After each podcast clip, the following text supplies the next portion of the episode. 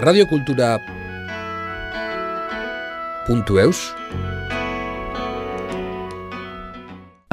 den eneka bordatu jianio, danzaria eta danzalai kompainaren sortzailea da. 2000 eta ogoita biko Minzalasai festivalaren karietarat, bere ipuinaldi danzatua den xana eta bere sudur gorri magikoa ikuskizuna ikustera joan gira, eta parada izan dugu berarekin solastatzea. Ikuskizuna aipatzeaz gain, nola deskubritu zuen dantza eta zer irudikatzen duen berarentzat kondatzen digu enekak.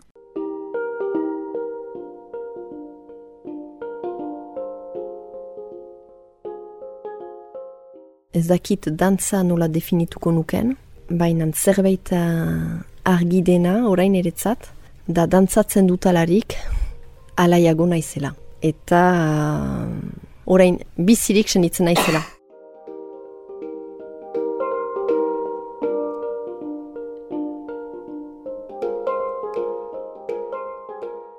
Enik abordatu riaino deitzen naiz, bi augen ama naiz, azparnekoa eta azparnenari dantzaria naiz, dantza mm, klasiko formakuntza bat dut eta dantza garaikidea egiten dut orain.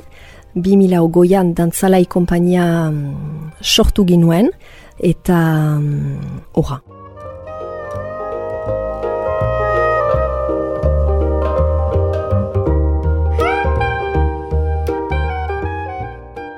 Aurra nintzerarik eskualdantza egiten nuen, eta gero dantza klasikoa hasi nuen behatzi urtetan. Joan aintzin ez nuen bat ere gogorik, Eta azkenean lehen kurtsutik be, biziki maitatu nuen. Eta jas pasionatua izan nintzen hasieratik. Beraz formakuntza mm, egin nuen Pariseko goi maileko konservatorioan. Amala urtetan igan nintzen Parisera. Eta han bost urteko formakuntza bat uh, segitu nuen. Eta konservatorio hortan dantzagara ikidea ere ezagutu nuen. Manera teknikoan, orra teknika desberdin batzu. Eta gero goi urtetan izan nintzen um, Lioneko operako baletera. Eta han, errepertorio balete bat da. Egan nahi du, koregrafo desberdin hainitzen piezak dantzatzen ditugula. Batzutan pieza horiek haien kompanietan sortuak dira. Beraz, guri edo koregrafoak edo bere uh, laguntzaile batek transmititzen uh, zauzkigun piezak. Edo bestetaz, koregrafoekin sorkuntzak egiten ginintuen.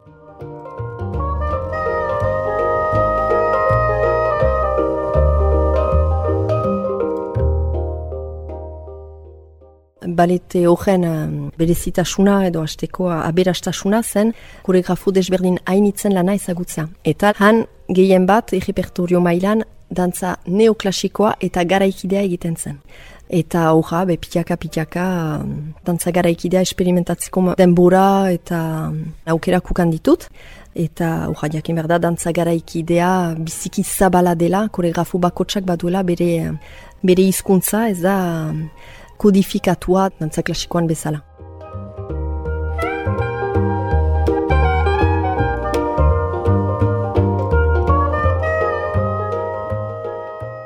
Dantzan neoklasikoa, Garen nuke, koregrafoek hartzen dutela dantza klasikoaren um, teknika eta hori transformatzen dutela haien maneran. Hara, adibidez, balanxin izan zen uh, asier batean eta orain neoklasikoa egiten dutenak uh, jirikilian edo matzek. Dantza neoklasikoa egiteko behar da baita espada formakuntza klasiko batukan.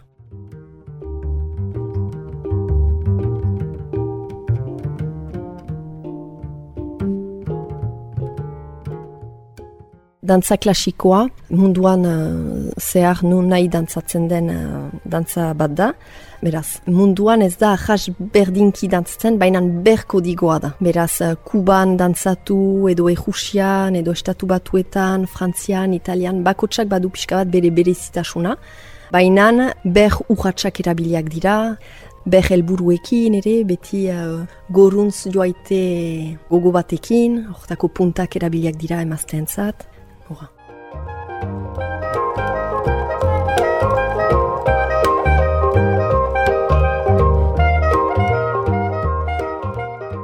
Dantzalai kompainia sortu dugu duela bi urte, elkarte bat da, artista bezala ni naiz eta bulegoan badira Joana Posulu eta Miren Txuetxe berri eta beraz eh, momentuko uh, holari gira.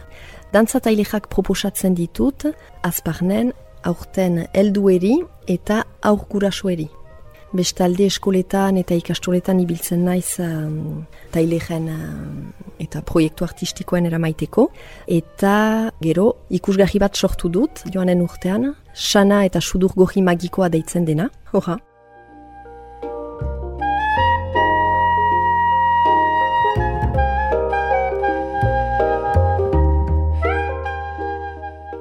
ikusgahi hortan, kondalari batek, sana deitzenen neska baten ipuina kondatzen du. Eta beraz, uh, neska horrek bere buruari zer nahi muga emaiten dizkio.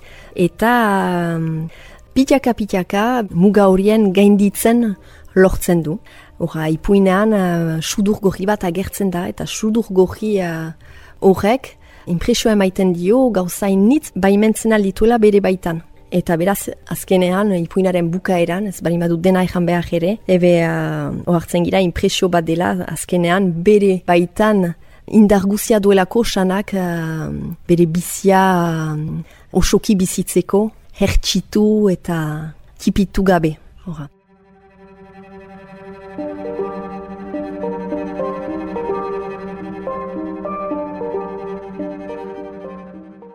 Aipatzen ditu ere beraz emozioak eta nola um, bizi ditugun emozio horiek azkenan indar bat diren, energia den, eta hori um, bizitzen utziz gure baitan, be azkenan nola gure bizia koloreztatzen dugun. Oja, emozio mailan ere nola gure burua batzutan uh, mugatzen dugun edo eta hor ikusgarri hortan be, justuki pixka bat uh, energia hori askatzen uzten da eta uste dut hon egiten duela.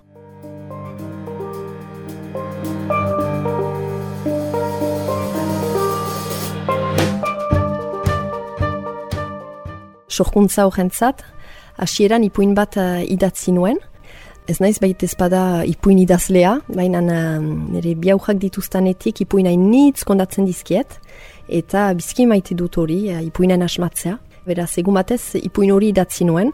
Ni haurek uh, bizi bainintuen emozio bizki azkarrak, frustrazioa initz eta. Eta etzen bat ere goxo hori uh, bizitzea uh, nire goeran, bainan, momentu hortan uh, dantzatzen gelitu nuen, eta pentsatu nuen, te, bainan energia hori erabiltzen bari manu dantzatzeko, Wow, men bikaina litaike. Eta sustutu hartzen nintzen, ez zela ezagutzen nuen energia bat dantzatzeko. Ez nuen txekulan esploratu energia hori. Nere burua ez bainuen baimentzen frustrazioa hola bizitzeko eta beraz ipuina ideia hortatik abiatu zen.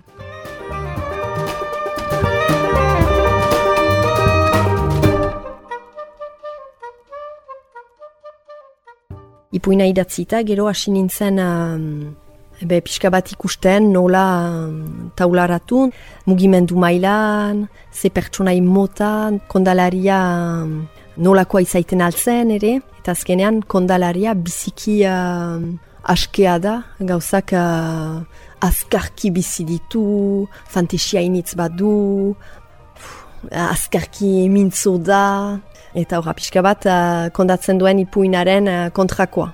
Ara. Eta horra, eta gero, uh, bigarren etapa batean, mai gaztamidekin uh, lan egin nuen. Mai gaztamidek kanpuko begirada ekarri du eta be, sustengu eta inspirazio handia izan da berekin lan egitea.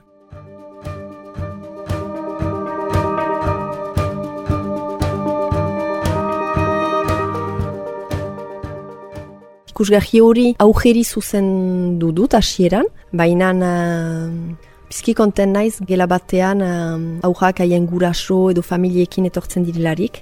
Eta azkenan uste dut mesua pixka bat deneri uh, zuzendua dela. Emozioak denek bizi ditugulako eta sustut gure bizi osoan bizi imkanen ditugulako. Hora, bo, eszenografia edo aujeri gehiago zuzendua balin bada ere.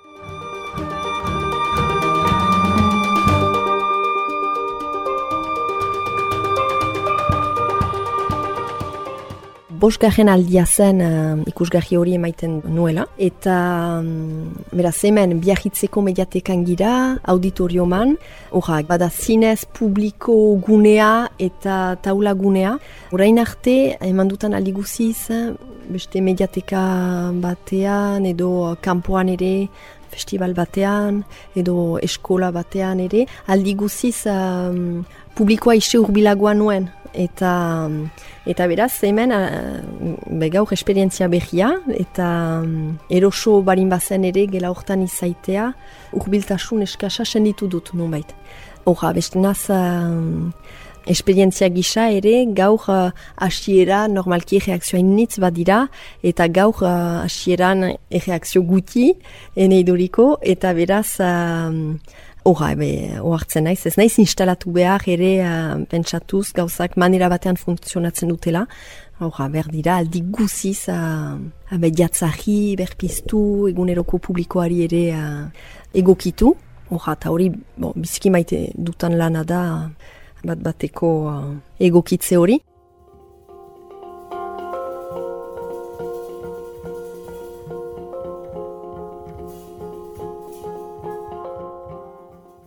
Egia, ikusgarri hortan bakarrikari naiz taula gainean. Beraz, uh, bakarrikari naiz, ipuin bat kondatzen dut, niretzat behia da uh, izkuntza erabiltzea.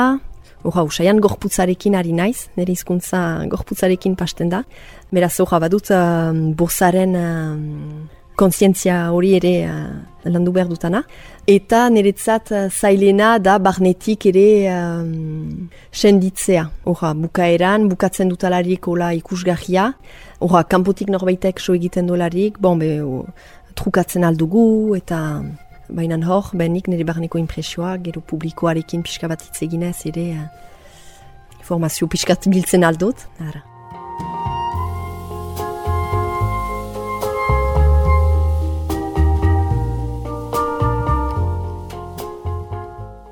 Ipuina euskaraz da, eta euskaraz kondatzen dut ipuin hori, beraz, asmatzen dituzten ipuin guziak nire aurreri eskuaraz kondatzen ditut, beraz, ahas uh, naturala zaut uh, euskaraz kondatzea.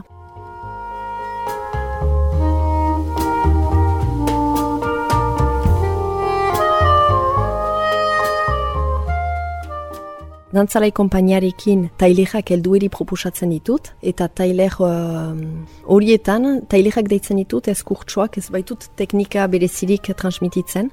Tailerak dira, gehiago lantzen dugu um, esplorazioa, esploratzen dugu, experimentatzen, eta um, bakotsak bere kreatibitatea ere um, lantzen du. Eta um, uste dut nire tailerak uh, ahas direla ere ukaiten aldutan uh, taldearen arabera. Eta um, augeri nik bizi dut uh, transmisioa pixka bat uh, tresnak eskaini behar zaizkie, gero haiek formatu alizaitzeko eta Baina heldu eri, nire helburua ez da baita ezpada tresnen transmititzea, baina gehiago espazio bat idekitzea. Bakotsak uh, bere irudimena, fantesia, sormena bizitzeko.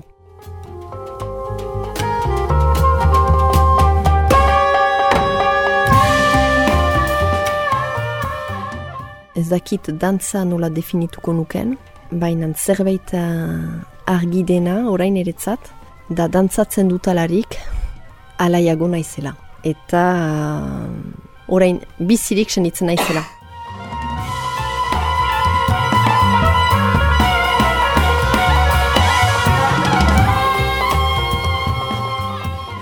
Nire amets bat, litaike, bon, ez amets bat, baina badut gogo bat, pitaka pitaka idekitzen ari dena eta litaike um, koregrafiatzea beste batzuentzat. Orain arte egin dituzten sorkuntzak beti uh, niretzat izan dira. Bo, ez dut esperientzia ondirik ere ez, baina orain arte beti niretzat uh, egin dut eta orain gogoan nuke besteentzat koregrafiatzea. Dantzari uh, interprete besteen koregrafia batzuen dantzatzea edo edo nire koregrafian dantzatzea edo koregrafiatzea beste batzuentzat, ahas lan desberdinak dira, eta hasteko uste dut uh, mobilizatzen ituztela gaitasun desberdinak. Beraz, argiki gauza, gauza initz uh, ikasten ari naiz eta ikasi behar dut.